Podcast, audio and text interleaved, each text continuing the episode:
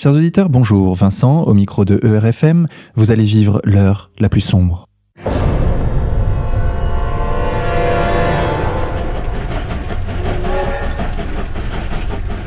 Chers auditeurs, pour cette septième émission, nous avons le plaisir d'accueillir Jacob Cohen. Jacob, bonjour. Bonjour.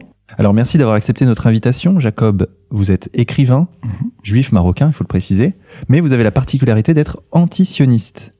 Nous allons en parler tout de suite. Vous avez publié plusieurs ouvrages, dont un chez les éditions Contre-Culture, Le Commando de Hébron, qui est la suite du Printemps des Sayanim, édité d'ailleurs par euh, le Printemps des Sayanim. L'Armatan. L'Armatan.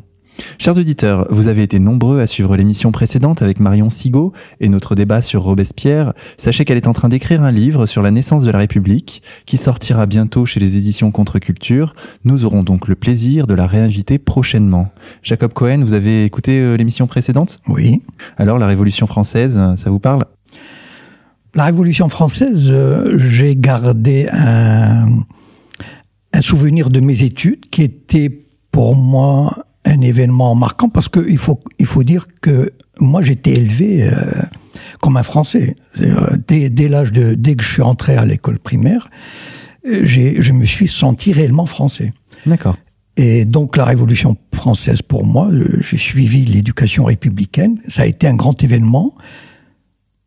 Et malgré ce qu'on dit en, ce moment, en fait pour moi c'était un grand moment de l'histoire de France, mais qui a été récupéré. euh, ce qui, c'est- c'est- c'est- le malheur, c'est toujours que ça. Voilà. Ok, ben on en parlera tout de suite. Si. Chers auditeurs, comme chaque semaine, je suis accompagné de mon partenaire animateur Xavier de la rédaction d'égalité et réconciliation. Xavier, bonjour. Bonjour Vincent, bonjour Jacob, bonjour à tous. Bonjour. Xavier, tu nous as concocté une petite interview bio de Jacob Cohen. La parole est à toi.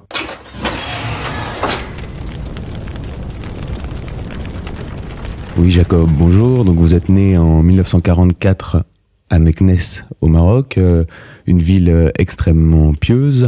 Vous avez suivi une éducation très religieuse, vous avez suivi le Talmud Torah, vous avez été dans les mouvements de jeunesse, vous avez été à l'Alliance euh, israélite universelle. Que gardez-vous de cette époque aujourd'hui? D'a- D'abord, le sentiment d'avoir eu une chance extraordinaire qui ait eu ces écoles-là dans le Mela de Meknès, parce que sans ces écoles, j'aurais pas eu de formation, parce que c'est pas la France qui se serait euh, préoccupée de nous, de nous instruire. Et on avait le sentiment quand même d'un milieu euh, hyper protégé, on était entre nous, on, solidaires, et on avait envie de réussir. Voilà. Euh, On était gagné par un sentiment. En fait, la réussite pour nous à l'époque, c'était le, la, réussite, le summum, c'était d'aller en France, à Paris. Voilà. Moi, je me souviens, c'était le rêve. Et donc, voilà, d'intégrer cette société euh, parisienne, euh, de faire des études, de réussir brillamment en société. Et le, le côté juif n'était que secondaire. Voilà, le, le, le- oui. On voulait réussir de façon pas matérielle, c'est-à-dire parce qu'en fait, c'était pas l'argent, mais c'était réussir une carrière, voilà, faire quelque chose de bien. On avait vraiment le sens de la morale à l'époque, un grand sens de la famille, de la morale. Donc c'est tout, tout cet aspect-là que vous avez gardé. Et est-ce que vous Oui. et comment vous, vous analysez l'évolution justement euh, de cet enseignement qui est dispensé aujourd'hui euh, encore euh, auprès de nombreux de, de nombreux jeunes juifs dans la communauté juive? C'était un enseignement de qualité, très traditionnel. Je vais donner un exemple. J'ai suivi des cours d'arabe classique à l'époque, donc c'était le niveau du collège. Et ben, je sais pas moi, 40 ans après, je connais encore les règles de, la grammaire de l'arabe classique. Et les gens au Maroc s'étonnaient toujours. ils disaient, comment Je dis voilà, j'ai appris ça à l'école, au, collège, et on avait une telle formation sérieuse, stricte. euh, on respectait les profs. euh, et voilà, c'était vraiment un- une émulation réciproque, mais pas dans pas dans la concurrence déloyale ou, ou l'adversité. On était vraiment unis. Voilà. tout en étant ouvert sur le monde. Oui, on était ouvert et malheureusement, on n'avait pas les moyens d'être ouvert sur le monde. C'est-à-dire, on n'avait pas de bibliothèque. Euh, la, la plupart des maisons avaient, avaient à peine une radio, et encore. Et avoir un électrophone, c'était presque un luxe. Le seul luxe qu'on avait, c'était d'aller au cinéma une fois par semaine. Et, et moi, j'achetais des livres aux puces. Parce qu'on n'avait pas les moyens d'acheter des livres. Et donc j'ai commencé par lire des San Antonio, euh, des Jean Bruce, euh, OSS 117. À l'époque, c'était des grands romans d'espionnage. Donc voilà comment j'ai comment. On avait soif d'apprendre. Et malheureusement, ce qui était terrible, c'est qu'on n'avait pas les moyens d'apprendre. Enfin, on, ne nous donnait pas ces possibilités, mais on cherchait, on, se prêtait les livres, on allait au puces, on, on, achetait, on lisait, on lisait de tout, voilà. Dans vos relations de jeunesse, beaucoup de gens sont partis au Canada, sont partis en France, sont aussi partis en Israël. Oui. Quel regard porte-t-il Déjà, avez-vous toujours des contacts avec euh, des amis d'enfance Et quel regard euh, porte-t-il sur votre évolution? Euh, En général, ils sont toujours surpris. Enfin, être surpris, c'est un mot très faible de, de mon évolution. C'est-à-dire que il y a un décalage terrible, enfin, énorme, colossal, incompréhensible entre ce que j'étais à Meknes, ce qu'on se connaissait tous. On, avait un boulevard, ce qu'on appelait le boulevard, et notre seul euh, loisir, c'était de faire des allers-retours, comme un peu une ville espagnole. Et on, se parlait, on rêvait, on disait, voilà, on parlait des études, de, ce qu'on allait faire. Euh. Et, et donc, et, on avait plus ou moins la même façon de penser. On pensait pas nécessairement à Israël. En fait, euh, d'ailleurs, très peu. Et on, très peu voulaient y aller, vraiment. Bon, on avait une sympathie comme ça, instinctive. Les gens étaient enracinés euh, à Meknes, très oui, enracinés. étaient enracinés, mais en même temps, il s'est développé après l'indépendance, pour des raisons peut-être sur lesquelles je ne peux pas revenir longuement. Et il s'est enraciné dans le subconscient des juifs marocains le sentiment à partir des années 60 que leur avenir ne pouvait plus se faire au Maroc, qu'il fallait partir.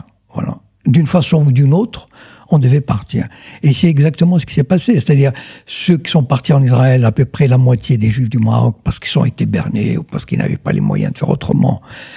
Mais à partir des années 60, lorsque les Juifs du Maroc ont compris qu'il fallait partir, mais qu'ils pouvaient plus aller, ne voulaient pas aller en Israël parce qu'on savait, on savait à peu près ce qui se passait, le racisme, la pauvreté, etc. Donc ils sont partis au Canada, en France. Et d'ailleurs, 99,5% de la communauté marocaine est partie des Juifs du Maroc. Donc il y avait cette espèce de sentiment. Euh, moi, quand j'ai eu ma licence en droit, j'étais major de ma promotion. Euh, euh, mention très bien. À la faculté de Casablanca. Voilà. Mmh. Mais je suis parti. C'est-à-dire, en fait, on m'a rien fait, mais c'était ce sentiment qui s'imposait à moi que mon avenir était ailleurs. Voilà. Et donc on, vivait cette, euh, cette effervescence de l'ailleurs, mais de l'ailleurs qui se voyait surtout en France. Et ensuite, vous émigrez euh, à Montréal, puis à Berlin. Oui. Puis en France. Pourquoi votre choix Non, je suis retourné au Maroc. D'accord. J'ai enseigné dix ans au Maroc. Ça, ça a été une expérience extraordinaire de retourner au Maroc. Ça s'est fait de façon un peu presque comme un pari. Voilà, une espèce de. Et puis, je, je me suis euh, j'ai enseigné pendant dix ans à Casablanca. J'étais maître assistant. Et ça a été une expérience humaine euh, vraiment formidable. Pourquoi? Parce que, euh, en tant que juif, le juif marocain connaît très peu, à part quelques exceptions, on ne on se mélangeait pas du tout avec les musulmans. On était des frères ennemis, des cousins. Enfin, on se méfiait beaucoup les uns des autres. Et quand je suis revenu au Maroc, je me suis décidé à rentrer dans la communauté musulmane, c'est-à-dire à, à, vivre avec. Et pourquoi ce choix?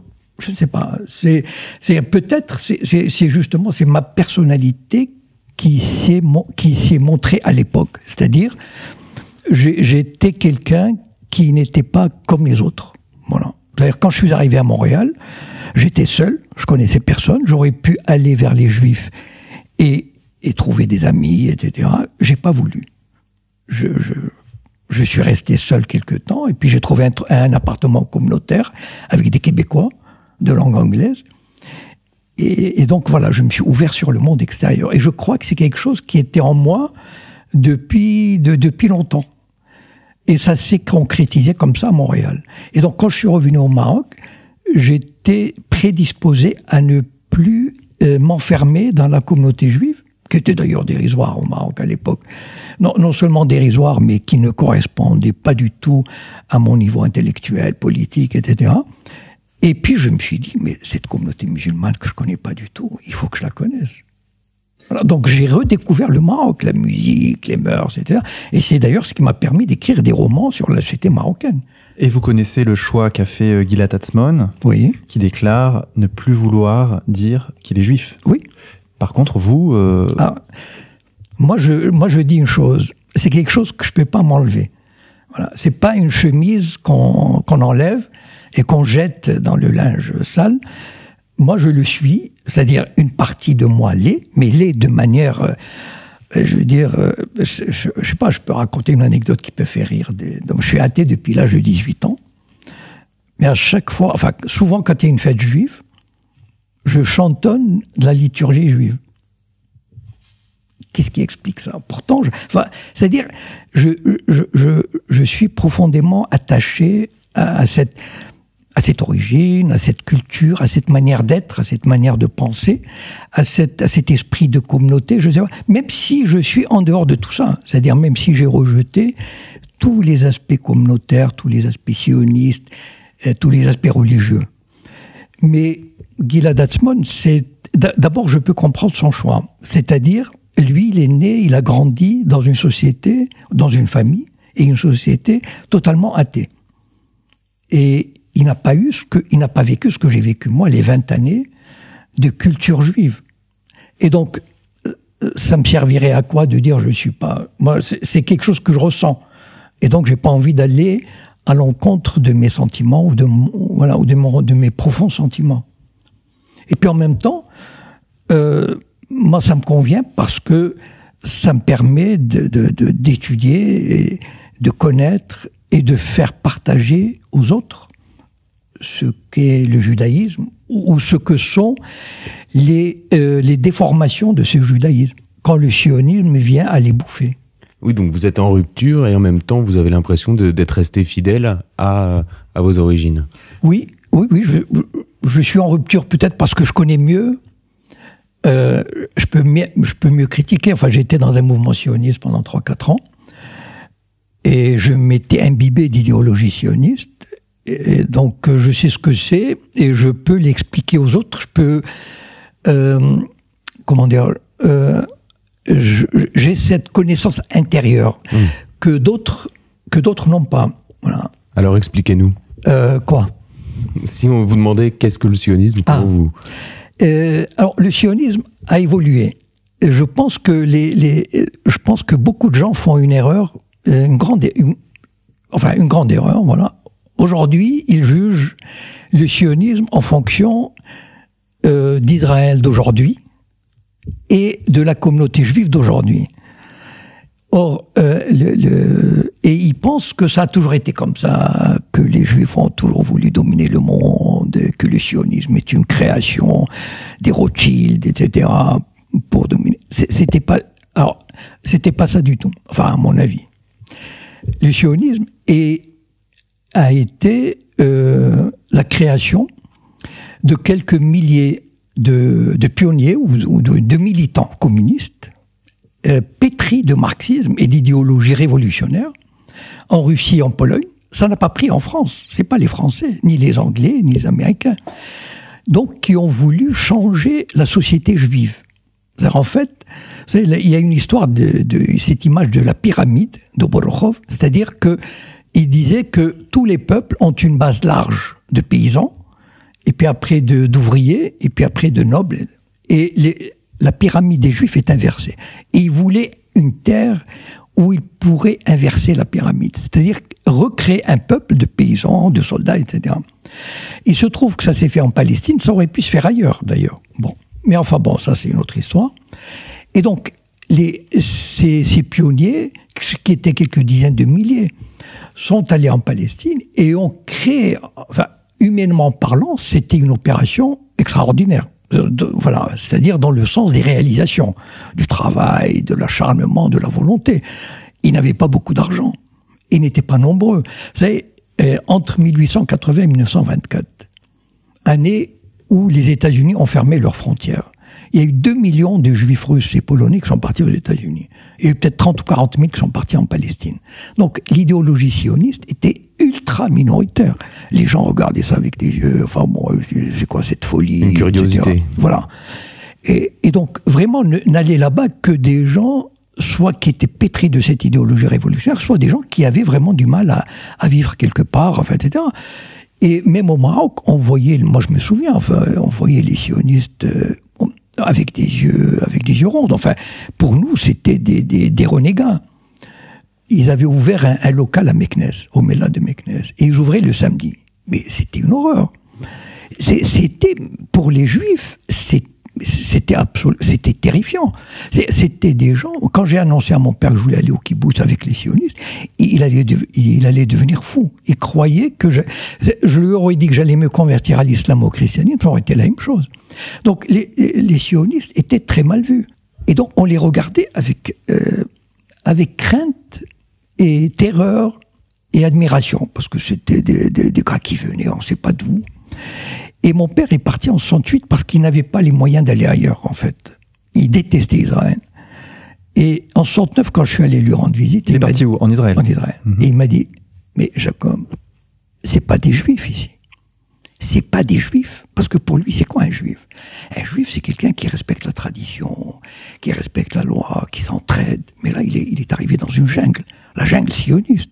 Il s'est dit, mais je suis où? Et il y avait un décalage énorme. Les gens ne se rendent pas compte à quel point il y avait un décalage entre l'idéologie sioniste, cette idéologie.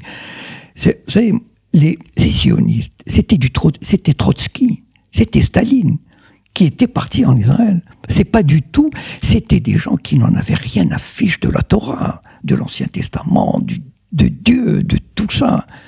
Tout ça est venu bien après, bien après l'indépendance. C'était une idéologie, comment dire, de, de qui, la fin justifie les moyens. En contradiction avec la tradition. Ah, tout à fait. Mais ils étaient, ils abhorraient les juifs de la, de la diaspora. Et comment vous expliquez que cette Oui. marge soit devenue absolument majoritaire? C'est incontestable. Parce que, à partir de 1967, j'avais écrit un. Je crois que je l'avais dit d'ailleurs dans une, euh, dans une vidéo sur le nouveau suprémacisme juif. Après 1900, la guerre de 67, Israël a réussi à récupérer toutes les communautés juives du monde. Euh, et la phagocyté les, les, les, communautés juives. C'est-à-dire, euh, alors qu'en 1948, 95% des, des religieux, des rabbins étaient antisionistes, étaient contre la création d'un État juif. Ils étaient devenus à 98% pro-sionistes. C'est-à-dire petit à petit, Israël a réussi à mettre la main sur toutes les communautés juives, sur toutes les organisations juives. Et la guerre de 67 a été présentée, alors que c'était une guerre d'agression minutieusement préparée des années à l'avance. Enfin, je, je- enfin, ça c'est une autre histoire. Ils ont, ils ont réussi, Israël a réussi le, le tour de force de présenter cette guerre comme un miracle divin. C'est-à-dire qu'on allait être jeté à la mer, et c'était un miracle. Et là, il y a eu, enfin, je me souviens, j'étais encore, j'étais à Casablanca, a eu, pour les communautés juives de l'époque, pour les juifs, etc., c'était vraiment une espèce de, comment dire, c'est comme si le Messie était arrivé. Et là, ça a été le début d'un retournement extraordinaire. C'est là où, a été le retournement. Les, Juifs de l'Alliance, les, Juifs etc. Du, au- avant 1967, ils étaient presque indifférents à Israël. Israël recevait très peu de soutien. Mais après 1967, a été montée toute une affaire de d'aide, etc. Une jonction s'est faite avec le sentiment religieux. C'est-à-dire, euh, le sentiment religieux a été, euh, comment dire, il y a, il y a eu d'abord le fait de prendre le- la Cisjordanie et de récupérer Jérusalem, de récupérer Naplouse, qu'ils appellent Shrem, de récupérer Hébron, etc. Même les Juifs, les, Israéliens, les plus athées, voyaient presque la main de Dieu là-dedans.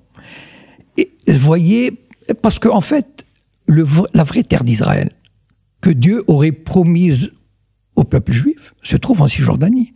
C'est pas Tel Aviv. C'est pas Haïfa. C'est en Cisjordanie. C'est là où il y a le tombeau d'Abraham, de Rachel, etc. Et donc, il y a eu une espèce. La société israélienne était d'un athéisme terrible, enfin, monstrueux à l'époque. Enfin, monstrueux, c'est-à-dire énorme. C'est pas un jugement de valeur. Ben Gurion se- se retournerait dans sa tombe aujourd'hui. Et là, il y a eu tout un mouvement de retour vers la religion et surtout une place prise par les partis religieux, etc. Et pourtant, vous, en 1987, vous cessez de donner des cours à la faculté de Casablanca et vous faites le choix, non pas de partir en Israël, mais de partir à Paris. Oui. Et pourquoi ce choix? Bon, d'abord, je serais jamais parti en Israël. C'est-à-dire, j'aurais pu retourner au Canada, dont j'ai la nationalité. Et Paris, pour moi, c'était naturel. Parce que j'ai toujours eu. euh, euh, notre éducation française était. On, on se sentait réellement français. Enfin, je veux dire, par notre culture. Euh, et puis, j'ai fait Sciences Po à Paris. Pourtant, Enfin, votre père était en Israël. oui, mais ça n'a rien à voir. Enfin, lui, il est. Enfin, c'était sa vie, il fait sa vie. euh, moi, j'ai fait la mienne. C'est-à-dire, j'ai toujours.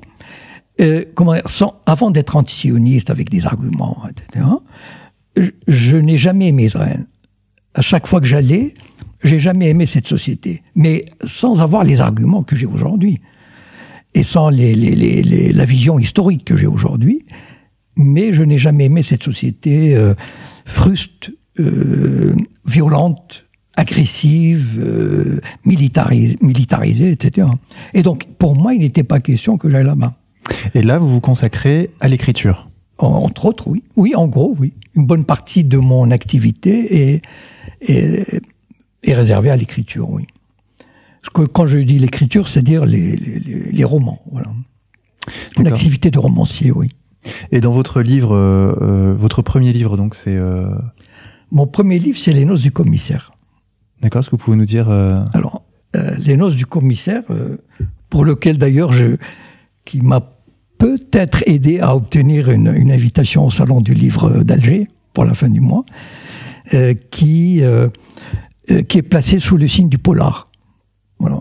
Donc en fait, c'est mon premier roman. Moi, j'ai toujours construit mes romans, ils, ont toujours un arrière-goût politique, voilà, ou d'analyse politique, ou, ou bien une recherche de euh, décrypter, de décryptage de, de la société, des faits politiques. Donc je suis parti d'un fait divers qui m'avait frappé à l'époque des années 80, c'est-à-dire une histoire de cocaïne, de consommation de cocaïne qui touchait les, les fils de bourgeois, et je l'ai transformé en, en rapport de force entre une lutte euh, sans merci entre la bourgeoisie d'affaires musulmane, Fassi, qu'on appelle Fassi, c'est-à-dire d'origine de Fès, et le palais royal. Et, les juifs pris entre le marteau et l'enclume. Et à l'époque, au Maroc, c'est ça, la société marocaine a ceci de particulier, qu'elle permet d'avoir des relations euh, extraordinaires. Moi, je connaissais par exemple un commissaire divisionnaire et le chef des RG, chose qui pourrait jamais m'arriver en France. Je connaissais autant aussi bien des bourgeois que des paysans qui vivaient sans électricité. En fait, le- le- c'est ça, il y avait quelque chose de fascinant dans la société marocaine. Et donc, je connaissais ce commissaire qui était, euh, qui vivait à part, enfin, qui avait un bureau à part dans une villa ocre, etc. Et donc, j'ai imaginé ce commissaire euh, être le chouchou du ministre de l'Intérieur, et le ministre de l'Intérieur va lui demander, il faut donner une leçon à ces hommes d'affaires. Voilà. Et donc, il va leur donner une leçon, et c'est le palais qui va gagner. Voilà. Donc, ça, c'est mon premier roman. Et pourquoi choisir la forme du roman euh, Euh, Parce que vous dénoncez des que- choses, vous dénoncez des choses qui sont très graves. Par exemple, dans le Printemps des Saiyans, Oui, oui. on peut le dire. Vous expliquez que il. il y a une en- forme de paresse. Alors, contrairement à ce qu'on peut penser, je suis très paresseux. D'accord. Si j'avais pas quitté le Maroc, j'aurais jamais écrit. Parce que au Maroc, j'avais la belle vie. Il faisait beau. Euh, je jouais au tennis tous les matins. L'après-midi, j'allais au soleil, au bord de la mer.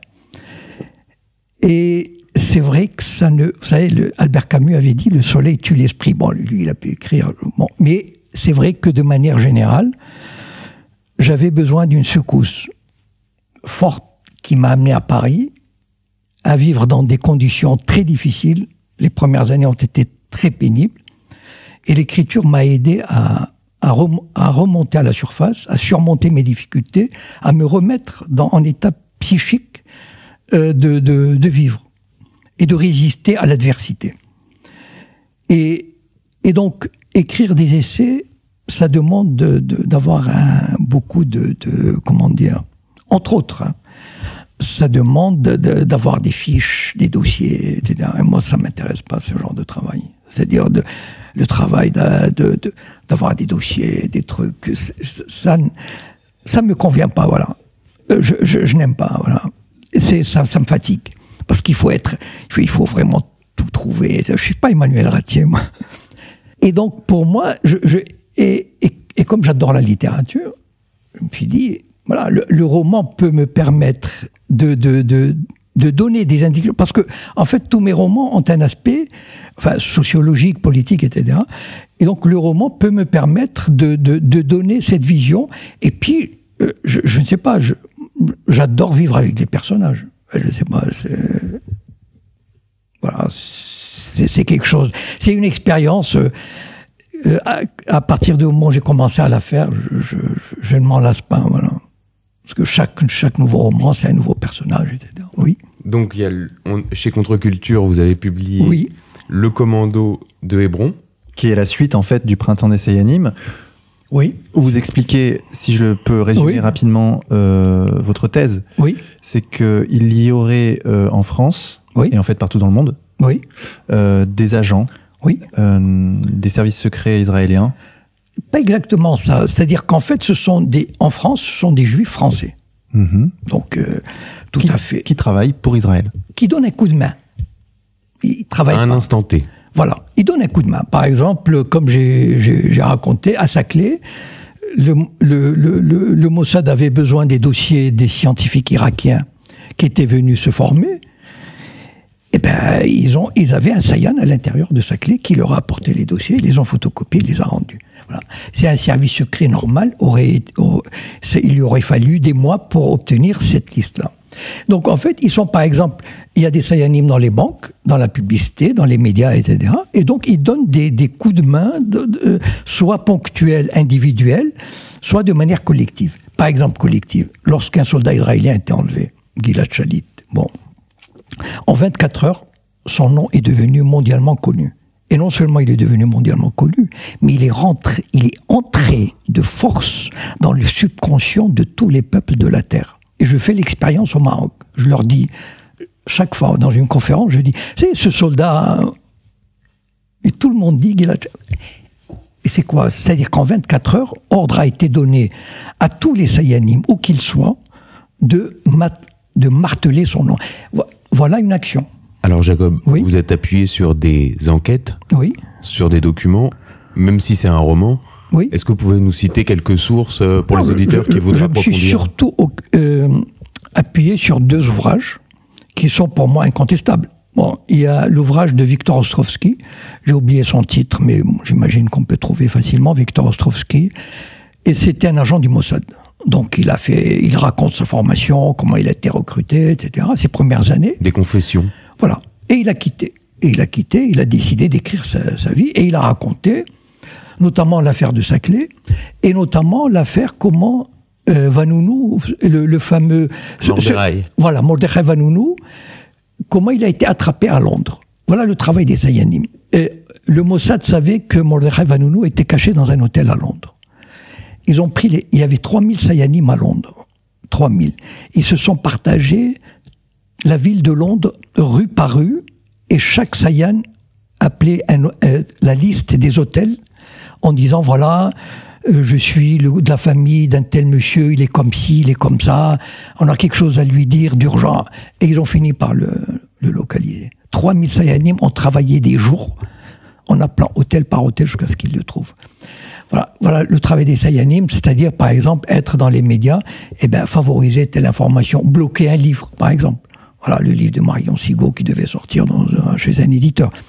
C'est tout ça, ce travail-là se fait grâce à, ou bien si on est producteur de cinéma, il y a un producteur de cinéma américain qui vient de reconnaître qu'il avait travaillé pendant 30 ans pour le Mossad. Et donc en fait, euh, tout, tout, ce travail-là se fait par... Euh, il y a, oui, je voulais dire, il y a aussi un autre livre qui est très important. Le premier livre s'appelle Mossad, un agent des services secrets euh, israéliens parle, de Victor Ostrovsky. Et donc le deuxième Le deuxième, c'est... à lire, enfin pour moi absolument, c'est Gordon Thomas, Histoire secrète du Mossad ce monsieur était le grand spécialiste anglais, c'est un anglais, reconnu des services secrets britanniques et israéliens, et il a interviewé tous les chefs du Mossad depuis Meir Amit, celui qui était chef du Mossad en 58-59. Et c'est lui qui lui a dit, voilà, j'ai créé le corps des Sayanim euh, en 58-59, et voilà, Et donc il, donne des exemples de, de. Donc une fois qu'on a ces bases-là, et je crois, ça en fait, et, je vais raconter une anecdote, disons, plus personnelle. Voilà. J'étais franc-maçon, comme maintenant tout le monde le sait, et j'ai quitté en 2007. Vous étiez dans quelle obédience? Au Grand Orient de France. Et en 2002, donc en pleine intifada, des frères, des francs-maçons juifs, sionistes, dont un, euh, comment il s'appelle déjà? Gilles, euh, Gilles quelque chose, le nom va me revenir, qui est souvent cité, enfin qui, est très actif dans, dans les, agences euh, pro-israéliennes, etc. C'est un, juif français. Et, donc ils sont venus me voir, parce qu'ils ont dit Jacob Cohen, ils m'ont dit, voilà, carrément, on va créer une loge pour nous, pour judéo-sionistes, pour aider Israël. Ils l'ont créé en 2002. Et ils ont mis un arabe avec, comme ça, quand on les accuse d'être que juifs, ils disent oh, pas du tout, on a un arabe. Et plus sioniste que lui, tu meurs. Bon. Ben, par exemple, chaque année, ils organisent un voyage en Israël pour les gens. Ils font passer dans toutes les loges un papier, euh, si vous voulez, on va organiser un voyage pour s'informer. et mmh. la loge s'appelle l'étoile de la paix. Vous savez, les sionistes, ils, aiment, ils adorent utiliser toujours le mot paix partout. Voilà. Euh, et donc, euh, voilà, probablement, ce Gilles... bon. Ce serait pas Gilles Taïeb? Ah oui, tout à fait, oui, oui. Eh bien, à l'époque, il était premier surveillant de cette loge. Et après, comme j'ai quitté le, probablement il est devenu vénérable maître. Il, et donc, est vice-président du CRIF euh, actuellement, c'est ça Et son épouse est adjoint à la mairie de Paris, voilà, voilà, voilà tout le corps des Sayanim. Voilà, par exemple, euh, celui qui a organisé euh, Tel Aviv sur scène, probablement, comme j'ai dit dans une vidéo, c'est certainement Patrick Gluckman. Krugman. Krugman. Oui, ancien président de l'UEJF. Voilà, de l'UEJF, et qui est aujourd'hui adjoint à la mairie de Paris pour les relations internationales, la coopération internationale. Bon, donc en fait, voilà, voilà tout ce corps-là de, personnages qui travaillent, qui donnent des coups de main au Mossad.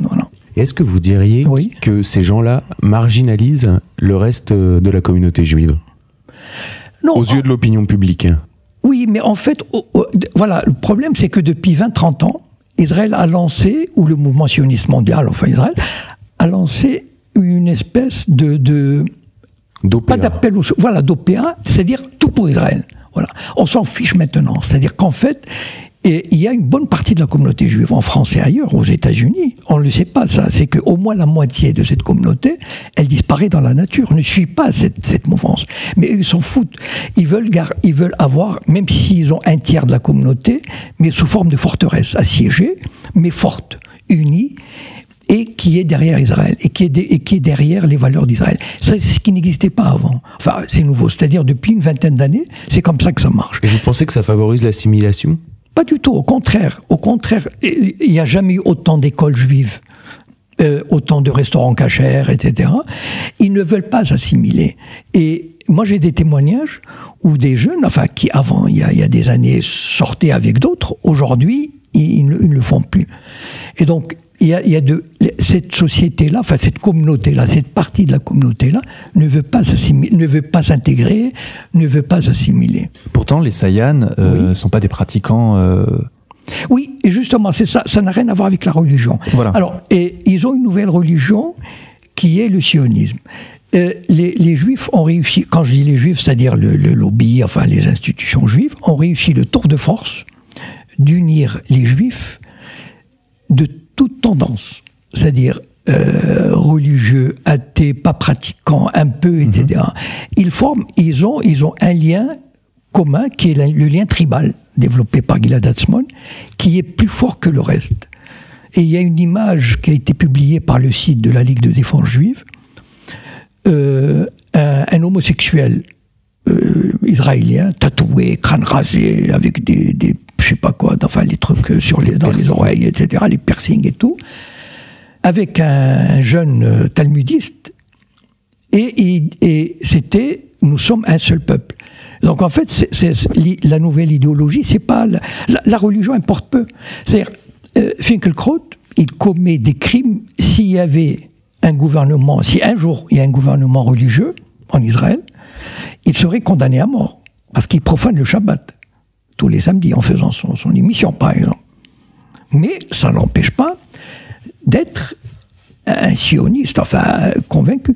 Donc, en fait, c'est ça, c'est assez remarquable le, ce qu'ils ont réussi à créer, ce mouvement euh, de d'identité tribale. Vraiment, le, mot, le vrai mot, le bon mot, c'est tribal, oui. oui. Vous parliez d'Alain Finkielkraut qui, il y a deux semaines, a consacré son émission à la religion de la Shoah. Oui.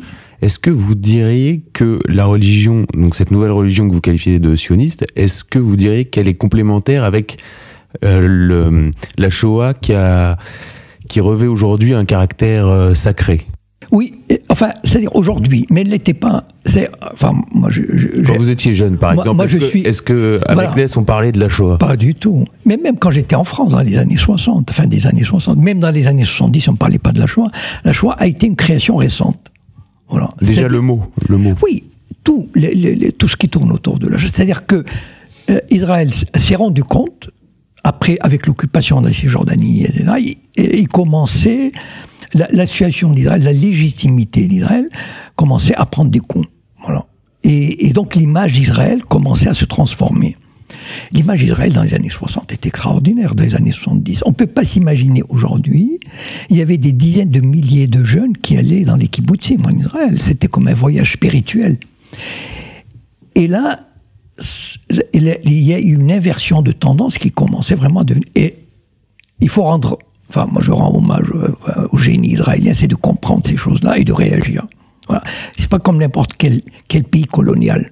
Les pays coloniaux, en général, ils réagissent mal. Ils savent pas réagir. Ils ne réagissent que par la force. Israël s'est dit, je suis dans une situation difficile, on va ressortir la Shoah. Et là, ça a été le film de Lanzmann, les films, les voyages à Auschwitz. Il n'y avait pas du tout les voyages à Auschwitz. Ça ne se hmm. faisait pas. C'est un phénomène qui date depuis 20 ans. On peut voir ça dans le documentaire, l'excellent documentaire euh, Diffamation. Oui. Vous l'avez vu? Vous en pensez quoi? Je, précise aux auditeurs qu'en fait diffamation c'est réalisé par un jeune juif qui s'interroge sur journaliste israélien. un journaliste israélien qui s'interroge sur euh, la réalité de l'antisémitisme à, travers le monde. Et en réalité on se rend compte au fil du documentaire que c'est une construction tout à fait ex nihilo à partir de rien. Voilà. et, le personnage d'Abraham Foxman qui est un personnage euh, assez fascinant, une espèce de milliardaire qui fréquente les grands de ce monde et qui qui joue sur cette culpabilité, sur la Shoah pour et on voit la construction de cette paranoïa qui est qui est une construction en Israël. Ah oui, euh, ah oui mais les, les artificielle, c'est-à-dire on l'a construite ex nihilo, de rien. On l'a montée de rien. Voilà. C'est extraordinaire. Je, conseille vraiment ce, ah documentaire à nos auditeurs. Donc en fait, c'est parce que pour aider euh, les, les, Israël à retrouver une, légitimité et, et, et, et, aussi, surtout, à faire taire toutes les critiques. Parce que dès qu'il y a une critique, on dit Ah, la Shoah, l'antisémitisme, etc. Alors, euh, on peut voir sur votre fiche Wikipédia, parce que. Donc, euh, ça la, fait longtemps que je l'ai pas vu. La première chose qu'on fait quand on s'intéresse à quelqu'un, généralement, c'est de taper son nom sur Google. Et alors là, on tombe sur des choses extraordinaires.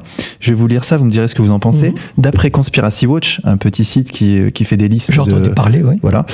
Euh, Jacob Cohen promet un antisionisme obsessionnel et démonologique qui trouve son origine dans la littérature antisémite de l'entre-deux-guerres, renouvelle l'accusation anti-juive de double allégeance et navigue dans les eaux troubles de la nébuleuse rouge-brun. Qu'est-ce que ça vous inspire Est-ce que, c'est, nébuleuse rouge-brun Est-ce que ça vous décrit euh, ah, pas du tout, pas du tout. D'abord, je n'ai jamais cité un ouvrage, ni une pensée, ni une idée quelconque des années 30. Alors là, j'ai mis au défi quiconque de, mettre un lien avec ce que je dis. Bon, d'accord. Euh, je ne suis pas, je ne crois pas être obsessionnel. Euh, je, fais mon boulot de, critique, de décryptage, d'analyse. Euh, je crois lucide et je pense même le faire pour le bien des juifs et du peuple juif. Parce que je suis convaincu que le retour de bâton va être terrible. Que cette aventure sioniste le jour, un, jour, elle va trouver son terme et les conséquences seront terrifiantes pour les Juifs d'Israël et pour les Juifs du monde entier. Et malheureusement, euh, les voix qui s'élèvent pour dire ces choses-là sont tues ou sont euh, condamnées. Et, ce qui est terrible, euh, voilà l'aveuglement des, des institutions juives sous la direction des sionistes, parce qu'en fait, je vais citer deux, euh, grandes personnalités juives, Einstein et Anna Arendt, qui ont, en 1948, déclaré euh, leur méfiance et à l'égard d'un État juif, d'un État avec une armée juive. Ils avaient déjà pressenti les dérives que cet État allait commettre. Et c'est terrible parce qu'en fait, il y a eu toujours, dans les années 20 par exemple, Hadam, un des grands sionistes de l'époque, qui a une rue à Tel Aviv d'ailleurs, il les mettait en garde contre un sionisme politique. Et malheureusement, parce qu'il y avait une minorité, il faut toujours avoir à l'image que ces sionistes de, historiques, c'était des trotskistes. C'est imaginer l'armée de, de, Trotsky et de Lénine. C'était des gens qui étaient des enragés de la Révolution. En 1924, ils ont assassiné un notable juif de Jérusalem, d'une vieille famille juive, parce que ce notable allait partir à Londres avec une délégation pour dire aux Anglais, écoutez, on vit bien avec les Palestiniens, on n'a pas envie d'avoir de ce projet sioniste. Eh bien, ils l'ont assassiné. C'était un groupe qui utilisait des méthodes de mafieux. C'est-à-dire, ils allaient voir un, homme, enfin, quelqu'un qui a un magasin juif, une imprimerie, etc. Ils lui disaient, tu n'as pas employé un arabe, sinon on te brûle l'imprimerie, etc. il, faut imaginer un groupe, mais vraiment aux méthodes de... de il, n'avait ni foi ni loi. C'est un peu ce que vous décrivez dans votre livre, Le Commando de Hébron, euh, où, vous, alors là j'ai des questions à vous poser, hein, parce que vous donc vous décrivez, je le dis pour les auditeurs, euh, la situation suivante. Une jeune juive euh, en France, tombe amoureuse d'un d'un arabe, et et donc, elle est empêchée d'avoir une relation avec, euh, cette, avec cet homme par euh, des milices, oui. en fait, euh, juives, extrémistes. Oui. Et donc, ce que vous décrivez dans le roman, oui. est-ce que c'est une extrapolation ou est-ce que vraiment ça existe Ah non, c'est une réalité. C'est une réalité. ah oui, oui, mais aujourd'hui, il y a un service, il y a même un service de, de, de service secret du intérieur du Shin Bet qui se charge de sauver les filles juives qui ont épousé un arabe, par exemple, ils l'enlèvent, enfin, soi-disant pour la sauver. Il y a, euh, en fait, il y a une dérive. Je voulais expliquer cette dérive. Parce qu'il y a 20-30 ans, la société israélienne n'aurait jamais, enfin, n'aurait pas commis, moi je connaissais la société israélienne à partir des années 60-70, ne serait pas allée, ne serait pas arrivée à de telles extrémités. Genre, moi, je me souviens, on me disait, euh, oui, il y a une fille qui s'est mariée avec un arabe en Israël. Bon, on disait, ouais, bon, la, malheureuse, etc. Bon, voilà. Mais là, enfin, je ne sais pas, il y a un an, si vous avez vu, si vous vous souvenez de cette scène, il y avait une juive israélienne qui s'est mariée avec un arabe israélien. Il a fallu 200, 200 euh, policiers, enfin, je crois, je sais pas, des dizaines de policiers et de gardes du corps pour assurer leur sécurité au moment, pendant la soirée. Non, non, en Israël. En Israël. Et, et, ça devient de. C'est-à-dire, c'est une société qui dérive. C'est ce que j'ai voulu montrer. C'est en fait, il y a un parallèle entre ce qui se passe en Israël, de ce côté-là, enfin, de, de, cet extrémisme ethnique, ethnico-religieux, et, et en France. En France aussi, peut-être qu'on en arrive là, je ne sais pas, moi, je, ne sais pas. Mais disons que, parce que cette fille vient d'un milieu judéo-sioniste que j'ai situé à Créteil. Et je suis sûr que les gens qui ont fait enfin, ça dans le roman, ils l'auraient fait dans la réalité. Ils ne peuvent pas tolérer qu'une de leurs filles aille avec un homme. Et alors j'ai une autre question à vous poser. Euh, vous savez ce qu'on entend euh, sur euh, le peuple élu, oui. les juifs qui se disent être le peuple élu. Est-ce que dans l'intimité de, de, votre communauté, vous vous déclarez que vous êtes supérieur aux autres peuples? Vous vous sentez supérieur Est-ce qu'il y a ce sentiment de supériorité qui, qui existe réellement? Je, vais, je vais essayer d'être d'être franc. D'abord, moi je viens du Maroc. Bon, donc, et on, c'est le judaïsme marocain ou d'un pays arabe et le judaïsme occidental, c'est vraiment deux mondes. donc il faut pas, euh, c'est vraiment deux mondes. D'accord. Voilà. Donc déjà, il y, a, une distinction à faire. Le judaïsme occidental, il est plus rationnel, plus scientifique, euh, euh, plus plus ancré dans la société, alors que nous, on vivait à des années-lumière. Entre mon père et moi, il y a quatre siècles de, distance en, termes de, de connaissances, etc. Il y a un livre qui vient de sortir, je ne sais plus le, titre, enfin c'est quelqu'un, euh, je crois qu'il est d'origine marocaine, un musulman d'origine marocaine, il analyse le sionisme lui, il fait partir le sionisme à partir déjà du XVIe siècle, dans la Kabbale, etc. Pourquoi? Parce qu'il trouve dans des textes ce sentiment justement de supériorité, de peuple élu, de différence et de domination. Et en fait, je vais vous dire ce que j'ai ressenti moi en tant que jeune juif dans ces sociétés traditionnelles. Les, communautés juives qui ont toujours été harcelées pendant des siècles, euh, harcelées, euh, écrasées, discriminées, etc. Bon, ça c'est un fait. Enfin bon, ont, ré, ont créé des mythes de peuple à part qui est protégé par Dieu. Et ces mythes de, euh, de peuple à part, il est protégé et en même temps il est différent et il ne se mélange pas. Et il, n'a pas, et s'il a, euh, disons, par excès de langage ou par excès de théorie, il se dit j'ai envie de dominer le monde, ce sont des paroles. Ça reste des paroles. C'est-à-dire que, vous savez, Staline disait du pape, le pape, combien de divisions? Ces gens n'avaient aucun pouvoir de faire quoi que ce soit. Les gens croient, parce qu'il y a quelques banquiers juifs, mais le reste, 98% des juifs, ils n'avaient aucun pouvoir.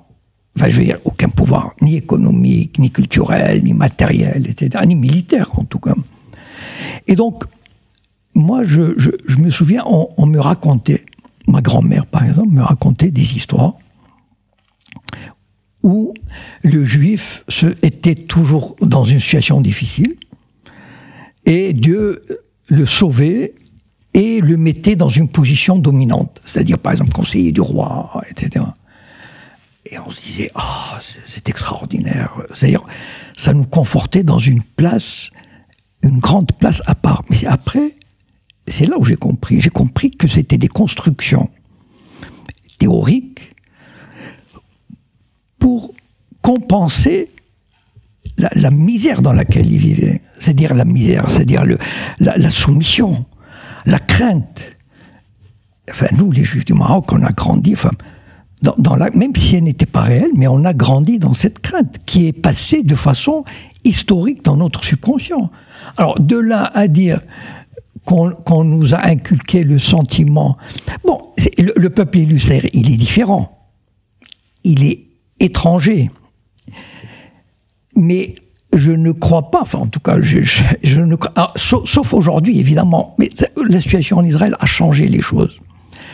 Il y a un nouveau suprémacisme juif qui a, euh, euh, comment dire, rebattu les cartes. Ce n'est plus le même, le même judaïsme d'il y a un siècle, d'il y a deux siècles, d'il y a trois siècles. C'est autre chose maintenant, on vit autre chose. Mais il ne faut pas plaquer ce qui se passe aujourd'hui avec ce qu'il y avait il y a un siècle ou deux. Donc quand on me racontait des histoires comme ça, par exemple, on était dans la synagogue et on disait oui, Dieu a fait ceci et cela, ça nous donnait un sentiment, enfin si je, quand je l'analyse rétrospectivement, ça nous donnait un sentiment qu'on n'est quand même pas seul. On a un Dieu qui nous protège malgré tout malgré toutes les vicissitudes, malgré les, les, les problèmes qu'on peut avoir et le sentiment d'être à part. Et euh, quand j'étais à l'Alliance israélite, on essaie, notre rêve était d'abandonner ce sentiment d'être à part. En tout cas, je parle de la jeunesse que la, jeunesse avec laquelle j'ai vécu. C'est-à-dire cette jeunesse de 16, 17, 18 ans, 20 ans, qui se baladait au Ménin, et on rêvait de, euh, de, de, perdre la, la, enfin, comment dire, la plupart de ces caractéristiques. Voilà, on avait envie d'être français. On avait envie d'être, on avait envie de sortir avec des blondes. C'est comme je raconte dans un roman. Et rétrospectivement, vous êtes euh, nostalgique du Mela? Non, c'est quoi être nostalgique? C'est-à-dire, euh, être nostalgique, ça veut dire on voudrait euh, revivre ça. Moi, ce que je regrette, je regrette une chose qu'on était trop pauvre pour filmer tout ça, pour enregistrer ça parce que c'était d'une richesse et d'une poésie et de personnages, enfin de personnages romanesques, mais c'est quelque chose de fabuleux. C'était, c'était comment dire, des, gens, parce qu'ils n'avaient rien d'autre, ils, n'étaient ni politisés, ils n'étaient ni instruits, ils, ne lisaient pas. Et donc, c'était une civilisation orale. Ils racontaient des histoires, des, parfois bien sûr ils exagéraient, Mais euh, quand je pense à ça, je me dis, c'est dommage que cette société-là ait disparu sans laisser quasiment de traces. Voilà, et c'est terrible. Parce que, contrairement à ce que disaient les sionistes, on, on avait vraiment, on a- on a- il y avait des poètes, il y avait des gens qui ont écrit des livres, des, des rabbins, etc. Et des traités de, de, de, de, de religion. Et tout ça, malheureusement, euh, est parti en fumée. Alors, euh, je crois savoir que vous avez été agressé par deux fois Oui. par euh, euh, la Ligue de défense juive. Oui. Euh, Est-ce que vous pouvez nous raconter un peu cette euh, expérience? C'était en 2012. Euh, la première fois, c'était le 12 mars 19 euh, 2012. J'allais donner une conférence dans un café de Saint-Germain-des-Prés. Et puis, avant la conférence, on était au bar. Puis, il y a 7 ou 8 énergumènes qui sont rentrés. Puis, ils ont commencé à, à me jeter de la farine, des œufs, à me secouer comme ça, à m'insulter. Je comprenais rien du tout de ce qui se passait. Et puis, il y a un qui filmait le- le- la scène.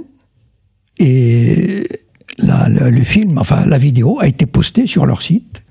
Donc j'ai déposé plainte et puis et rien ne s'est passé. Rien ne s'est passé. Non, un an et demi après, ça a été classé sans suite. Et donc. euh, C'est fou. Ah oui, non, mais c'est ça la justice en France. D'ailleurs, je l'ai dit, quand j'ai allé, été cité comme témoin de la défense de Soral, j'ai dit au juge, j'ai dit, votre justice, c'est une justice à deux vitesses. C'est- c'est- C'est c'est pas. Pour le procès de contre Aziza, c'est ça? Oui. Je, je leur ai dit au juge. Je lui ai dit voilà, c'est une justice à laquelle je ne crois pas du tout. C'est une justice qui s'acharne sur quelqu'un, alors que c'est une justice que quand il y a une violence en réunion, etc., etc., ne bouge pas, ne lève pas le petit doigt. Et vous en êtes où avec euh, l'Union juive française pour la paix? Vous êtes toujours membre ou... Non. Non, non, j'ai quitté il y a été- 2-3 ans à cause de Gilad Atzmon. En fait, euh, son éditeur m'avait envoyé son livre. C'était pour une recension qui devait paraître dans le monde diplomatique. Or, Dominique Vidal a bloqué la, la, la publication de la recension. Pourquoi? Parce que pour Dominique Vidal et pour l'Union juive pour la paix, Gilad Atzmon est antisémite. Allez savoir pourquoi, moi je ne sais pas, mais bon, ce sont les mystères de, bon, des connexions trotskistes ou je sais pas quoi, vous savez. Et donc l'UGFP m'a envoyé une lettre, euh, comment dire, une mise en demeure. Voilà, voilà Jacob, euh, euh, tu as le temps de te rétracter. Vous n'avez pas connu la période des procès staliniens, mais c'est extraordinaire. C'est ça, les, les- ces groupuscules communistes. Et ils m'ont dit, voilà, tu peux te rétracter, et tu resteras membre. J'ai dit, bon, allez vous faire foutre. Enfin bon, voilà. Donc, euh, voilà, mes liens sont... Voilà, c'est, c'en est resté là. J'ai pas du tout envie de, de retourner avec eux parce que moi, je l'avais fait par sympathie. Je, je cherchais pas. Mais ceci dit, ils font du bon boulot. Moi, je, y a pas, y a pas, y a pas de souci. Et le caractère euh, justement communautaire, même si c'est une association plutôt pro-palestinienne, on pourrait dire, le caractère communautaire, je crois, a été dénoncé euh, par euh, Gilad Atzmon. Oui, mais Gilad Atzmon, lui, il fait feu de tout bois. Moi, voilà, moi, je suis pas d'accord. Voilà, je, je C'est l'ai ce dit. que je voulais vous entendre dire. Non, non, moi je lui ai dit, on a eu une, une vidéo en anglais pendant une discussion d'une heure où on a exprimé nos désaccords. Disponible sur le site d'égalité et réconciliation. Voilà, et j'ai dit, voilà, il y a, il y a- oui. Il n'y a pas de raison. Enfin, je veux dire, si on a envie d'être juif, enfin, on a le droit quand même. Pourquoi, pourquoi empêcher quelqu'un d'être juif et d'être antisioniste ou d'être critique? Et donc, euh, le, fait, moi je trouve que c'est bien. Pour- Pourquoi? Parce que euh, je, je- j'en fais l'expérience personnelle. Beaucoup de gens, euh, j'ai une certaine popularité sur Facebook, et beaucoup de gens trouvent, se disent, ah ben quand même, il y a un juif qui est antisioniste. Et ben donc tout, on peut pas mettre tous les juifs dans le même panier, et ça c'est quelque chose de bien quand même. Voilà, parce que il faut pas que les gens fassent l'amalgame. Enfin, voilà, tous les juifs sont. Bon, c'est vrai que la majorité le sont, mais il y a quand même des, des, des- des exceptions. Et il est bon de le, de le souligner. En ce sens, vous luttez contre l'antisémitisme. Non, je ne lutte. Non, l'antisémitisme, il est fabriqué par, par les sionistes et par le CRIF. Voilà. L'an- L'antisémitisme, euh, vous savez, il y a 30 ans, il n'y avait pas d'antisémitisme en France. Il n'y avait pas de problème. Mais il n'y en a toujours pas. Non.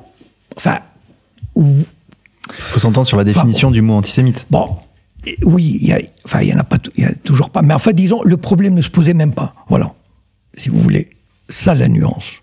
Aujourd- Aujourd'hui, on veut le créer. Enfin, on veut l'établir. On veut qu'il y ait un problème. Ce qui, ce qui, disons que on pousse euh, bon, il y a eu quelques On actions. pousse à la radicalisation. Voilà. On- on- il y a eu quelques actions contre euh, des, des- des juifs. Mais enfin bon. Mais c'est intéressant pour, pour, le, les, pour les juifs parce que, puisqu'il y a un peu d'antisémitisme, et ça les sert. Ça leur donne une raison d'exister. Bien sûr, parce que, euh, à la limite, euh, si- s'il n'y avait pas d'antisémitisme, il faut, le- il, faut, il faut en créer un peu. Jacob Cohen, je rappelle à nos auditeurs que votre livre Le Commando de Hébron est disponible aux éditions Contre-Culture. Donc euh, je l'ai sous les yeux, là, un très bel ouvrage avec une euh, très belle couverture. Oui. Vous avez aidé à Marie à la dessiner? Enfin, vous, l'avez, vous lui avez conseillé ou... Non, c'est elle qui m'a proposé. Je lui ai dit à peu près ce qu'il ce qu'il en avait. puis- C'est un très très beau livre. hein. Euh, 197 pages, 13 euros, Contre-Culture, voilà, sur le site. Alors, il semblerait que vous prépariez également un, un autre livre? J'ai un roman qui va sortir. Ah, est-ce que vous pouvez nous en dire un Alors, peu? il ah oui, oui, il est, il est prêt. Enfin, il est chez Contre-Culture. J'ai reçu l'accord des, des principaux protagonistes, euh, c'est-à-dire Soral, Fabien et Anne Luquen. Julien ouais. Et donc, c'est, j'ai imaginé, alors c'est à la première personne. J'aime bien parfois écrire à la première personne parce que, enfin, voilà. Donc, j'ai imaginé. En fait, ce qui m'intriguait au départ, c'était comment décrypter le journal Libération. Comment décrypter le journal Libération, comment il fonctionne, là. pour aider, disons, sans le montrer, comment aider le lobby sioniste et Israël. Ce qui ne paraît pas évident au départ. Comment ils font pour aider le lobby sioniste Voilà. sans le montrer Voilà. à leurs leur, euh, lecteurs Bien sûr, Mhm. parce qu'ils ont des, en principe des lecteurs de gauche. D'accord. Donc il faut leur donner du grain à moudre. Il faut leur donner quelques critiques quand même.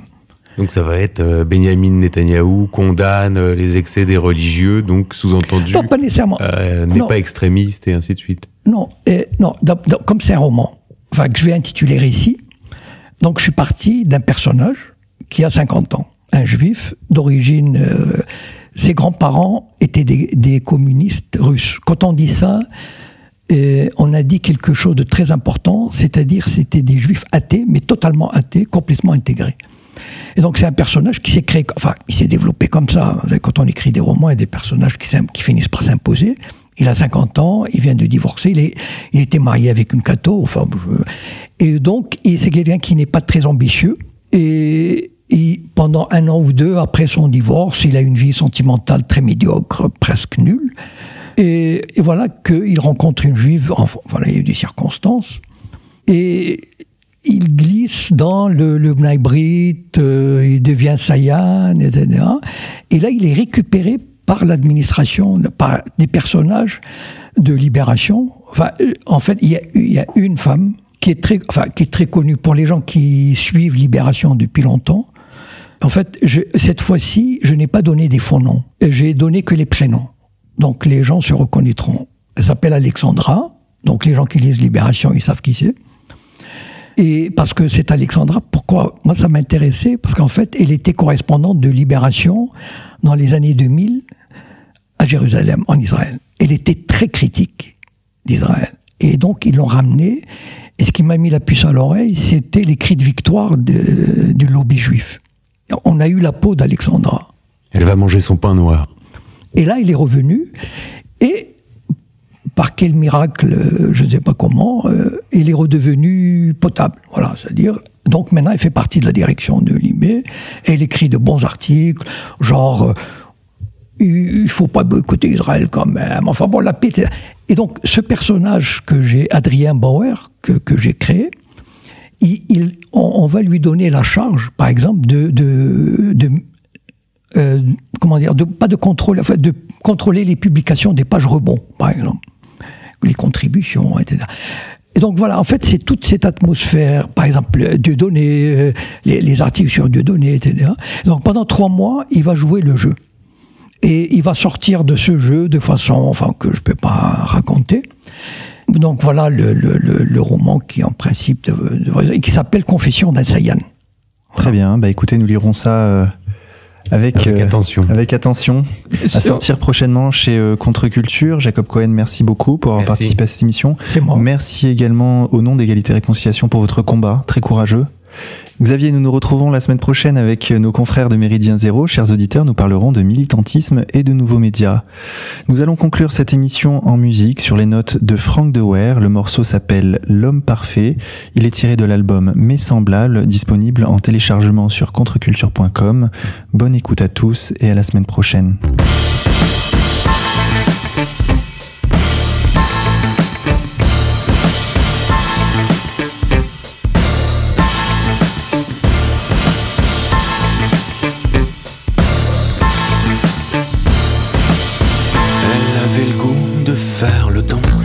Personne et de son miel.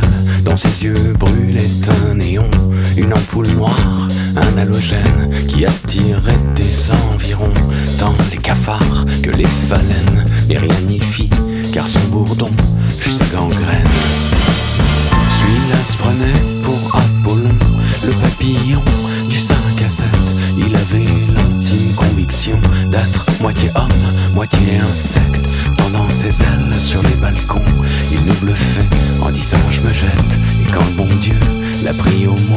Mot, sa chute fut brève. Nous sommes des montes, des papillons, des cœurs serrés dans des petites bêtes.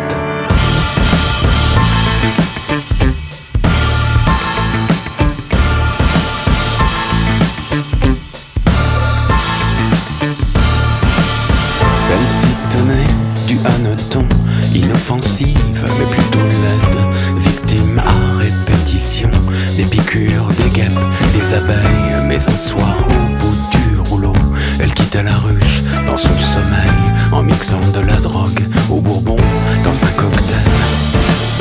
Telle autre avait une aversion envers les siens.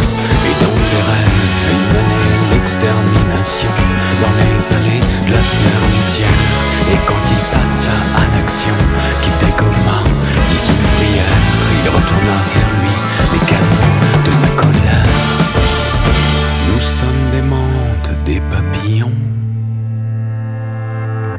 des cœurs serrés dans des petites bêtes.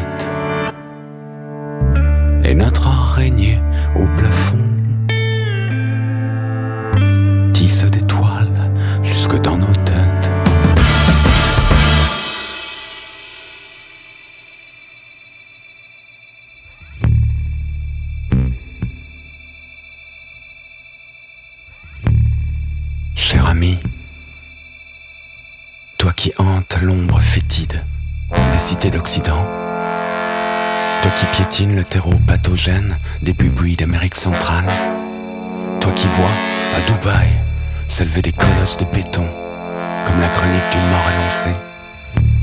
Toi, humanité, convoitant dès les premiers souffles brûlants de ta vie, une renaissance meilleure, ajustée, optimisée, upgradée, élevée de toute anomalie, dans un Éden dont tu as perdu la trace.